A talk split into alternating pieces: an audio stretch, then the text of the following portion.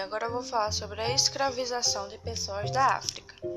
Em meados do século XVI, o governo português decidiu ampliar a produção de cana-de-açúcar na colônia. Com isso, além de escravizar os indígenas, passou a usar mão de obra de africanos escravizados. A trajetória da África para o Brasil. A trajetória dos africanos escravizados até o Brasil era muito difícil. Eles eram capturados nas aldeias e levados para as feitorias portuguesas, no litoral atlântico. Nesses locais eram vendidos por chefes africanos aos comerciantes portugueses. Depois eram embarcados em navio com destino ao Brasil. Nesses navios, os comerciantes transportavam os escravizados em condições muito ruins, com pouco espaço, falta de higiene e alimentação precária. Por causa da enorme taxa de mortalidade, esses navios ficaram conhecidos como tumbeiros. A escravidão na antiguidade. A escravidão já existia há muito tempo antes de ser praticada no Brasil na antiguidade. Entre gregos e romanos, por exemplo, podiam ser escravizadas pessoas capturadas em guerras, endividadas ou acusadas de cometer crimes. Os escravizados Geralmente trabalhavam na mineração, na agricultura e em serviços domésticos. Por serem consideradas propriedades dos seus donos, as pessoas escravizadas podiam ser vendidas, trocadas ou libertadas. A servidão na Idade Média. Na Europa, durante a Idade Média, as relações do trabalho eram baseadas na servidão.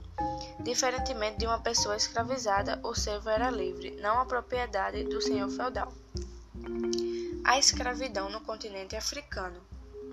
Antes do contato com os europeus, já existia a escravidão na África.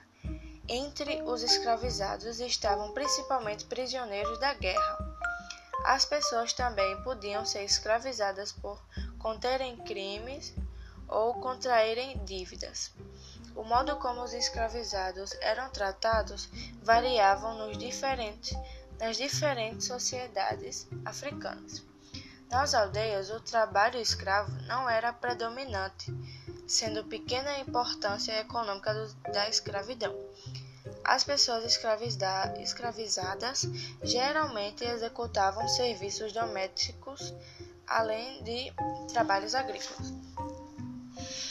Trabalho escravo nos engenhos do Brasil.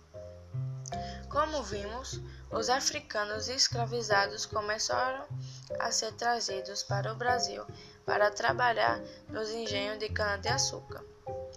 Engenho era o nome do maquinário usado para moer e extrair o caldo de cana.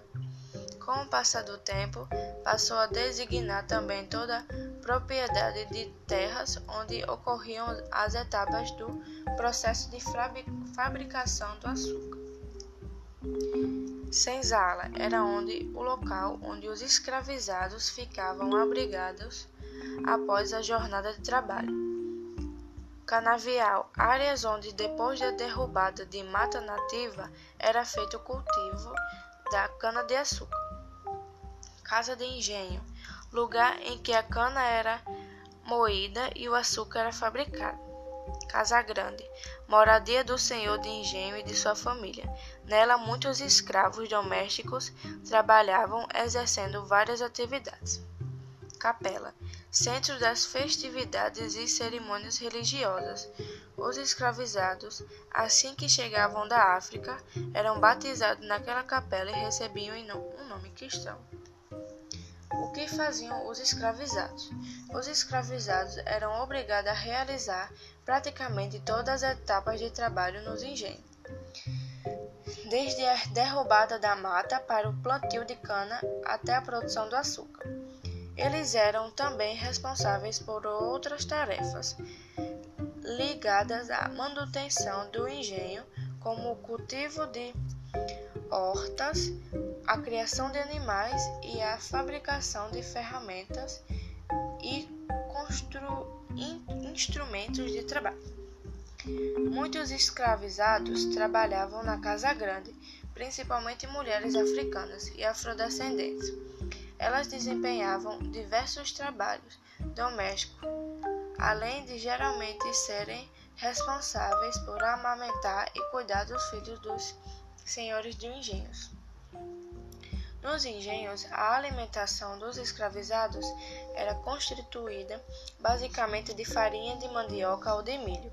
Em alguns casos, o dono do engenho permitia que os escravizados cultivassem pequenas lavouras.